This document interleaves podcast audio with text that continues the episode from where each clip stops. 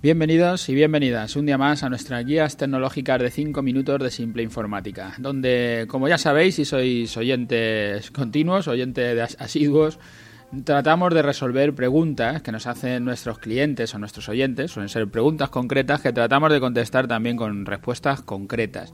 Respuestas en un lenguaje simple, en un lenguaje sencillo, fácil de entender, no con un lío tecnológico y en poco tiempo. Antes en 5 minutos, que era así como se titulaba la guía, y ahora entre 7 y 10 minutos. Hemos alargado un poco tratando precisamente de eso, de que sean más entendibles, de que sea más fácil de entenderlas. Si nos queréis hacer cualquier pregunta, ya sabéis, en nuestro formulario de contacto, en nuestra página web, simpleinformática.es, ahí está nuestro formulario de contacto. Hoy estamos en nuestro programa 288. ¿Tener mi propia app merece la pena? Muchas veces oímos en los medios de comunicación que esta empresa pues gana tanto en internet o está haciéndose rica o yo qué sé, todo esto que estamos oyendo o este youtuber que es millonario. Lo que no solemos oír tanto es lo de que se ha ido a Andorra para pagar menos, para pagar menos impuestos. Esto se escucha menos, pero la verdad que tanto deportistas que ya conocemos como otros, yo que sé, artistas de todo tipo de cine o, o la hija de Picasso, yo que sé, hay tantos que intentan pagar menos, se van llevando todo para afuera con justificaciones o argumentos igual de rebuscados en este y en otros países, también deportistas como Valentino Rossi en Italia o el Jorge Lorenzo en España y tanta, tanta gente en Panamá o en paraísos fiscales como las cinco empresas que más cotizan en bolsa, que todas están declarando los impuestos en paraísos fiscales o donde le pongan impuestos a medida o impuestos muy bajitos. Bueno, todo esto porque hoy me pregunta un oyente si merece la pena fabricar su propia app para su negocio, tener mi propia app. Supongo que por ese tema de modernidad y de pensar que si haces un app, bueno, la, tengo que decir que esto app es un anglicismo derivado de application, empieza por app, application, y resumen en las tres primeras letras. Pues digo que, supongo que por ese aire de modernidad te hace pensar que si haces una app te, hará rico y venderá muchísimo más. No entiendo mucho el por qué, pero parece que esto es así. Yo esta fiebre la comparo a las de las web, que hace unos años venía alguien y te decía, hazme una web, que me han dicho que si hago la web voy a vender mucho. O, hoy voy, a subir vídeos, ¿no? Que también se está dando ahora lo del youtuber, ¿no? Ah, voy a subir vídeos, voy a vivir como un rey, voy a tener mi propia app, voy a vender como nunca. Bueno, del, mito de los youtubers ya hablamos en otros capítulos, eh, eh, no me acuerdo el número, cuánto gana un youtuber, os dejaré ahora enlazado. Y calculando que cada mil visitas o visualizaciones, como lo quieras decir, cada vez que se vea en el vídeo te dan un dólar, más o menos, o un euro, por hacer ahí una cuenta rápida, tampoco el cálculo de las mil visitas exacto, pues son medidas que varían eh, dependiendo de varias variables, pero para hacer la cuenta nos vale.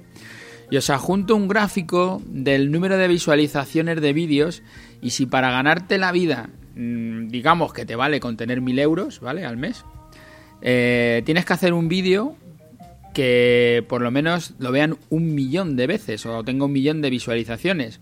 Y viendo el gráfico este que os adjunto, de todos los millones de vídeos que se suben a YouTube continuamente, se están subiendo vídeos, ahí, ahí, bueno, yo que no sé ya el número de, de vídeos que habrá, solo el 0,33% ¿eh? que es, un número no bajo, es, bajísimo, supera ese millón de visualizaciones, como para tener esos ingresos, ¿no? De mil euros al mes. O sea que yo, a todos los que piensan que van a ser youtubers y se van a hacer ricos, que lo vayan olvidando, bueno, de todas formas, échate el cálculo, ya sabes, cada mil visitas te van a dar un euro, igual tienes suerte y tu vídeo se ve mil veces al mes, entonces te obtienes un euro. Igual haces 30 vídeos al mes y entonces obtienes 30 euros con las 30.000 visualizaciones que es lo que suele ocurrir, porque por debajo de las 100 visualizaciones está el 30%, pero por debajo de las 500 visualizaciones está el 50% de los vídeos que hay en, YouTube. Os dejo el, este gráfico, yo creo que, que se ve bien. Con las web nos costó convencer a las empresas que la página es necesaria, pero que no es la televisión, que cuando la pongas a trabajar la ve toda la población. No, no es así. A tu página no va nadie si no le dices que estás en marcha. O generas contenido. Vamos, que trabajas para que tus futuros clientes te conozcan. Y eso tiene bastantes horas, bastante trabajo. Y ahora con las apps es incluso peor o más difícil. Si haces una app que no aporta nada, que hace lo mismo que lo que hace tu web, que es decir, ¿quiénes somos? ¿Dónde estamos? ¿Para qué se la quiere descargar nadie? ¿Sabes? ¿Para qué se la quiere descargar ninguno de tus clientes que ya te conocen, por ejemplo?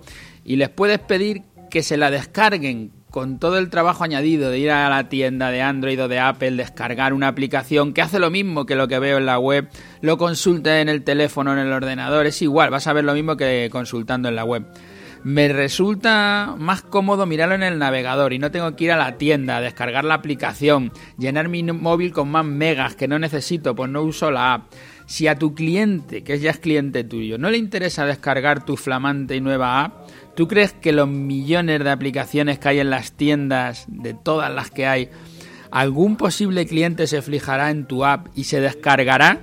Y si lo hace, ¿piensas que la va a usar tu app cuando vea que lo único que hace es lo mismo que hace una web? Y si lo que quieres hacer es una app con una funcionalidad concreta que no existe y crees que tiene mercado, por ejemplo, o que existe pero la tuya es mejor porque tienes una gran idea o mejor diseño o de más usabilidad, no sé, lo que quieras, o otro idioma, bueno, yo que sé, tienes ahí o porque tienes una comunidad detrás de ti que te permite lanzarla y que la descargarán muchísimas personas porque ya eres un youtuber famoso o porque tienes la comunidad por lo que sea con las que ya has hablado, te han devuelto ese feedback de que todo es bueno, que tu app va a funcionar y entonces la vas a poner en marcha. Pues en cualquiera de estos casos tendrás que pelear por estar en los primeros puestos en las tiendas, pelear por tus usuarios para que te conozcan, tener un precio justo que les parezca que le merece la pena o ofrecer algún servicio que solo se ofrece desde la app y tu público quiere tenerlo. Al igual que con la web, no es un trabajo sencillo y tienes que apostar por ello, dedicarle tiempo, dinero y que tengas suerte. Si todo esto no lo tienes claro, te recomiendo que no hagas la app y te centres en tu web, en tus redes, en tener clientes o una comunidad, gente que te sigue, eh, gente que tienes detrás para lanzar el proyecto y que tengas suerte. Con esto luego te piensas lo de tener tu propia app. Yo, eh, esta es eh, la recomendación que te puedo dar. Creo que no me has muchas explicaciones acerca de qué es la app, tampoco lo sé, pero vamos, ya te digo, yo lo tienes muy claro, o una app no aporta, no es un, un canal nuevo donde voy a dejar caer algo y me van a llegar muchos más clientes. No, los clientes los vas a tener que buscar para que te vayan a la app. Y cuando la app tenga, digamos, cierto valor, entonces a lo mejor sí, a lo mejor eh, te la colocan número uno en las tiendas de venta y alguien que no te conoce te ve ahí el primero y te descarga y le gusta lo que hace. Pero todo, desde luego, complejo, bastante difícil. No es, no es un tema sencillo y un canal nuevo para poder aprovechar. Gracias a todos los que nos escucháis a diario por estar ahí y gracias a los que pasáis por las plataformas, tanto por iTunes como por Ivos.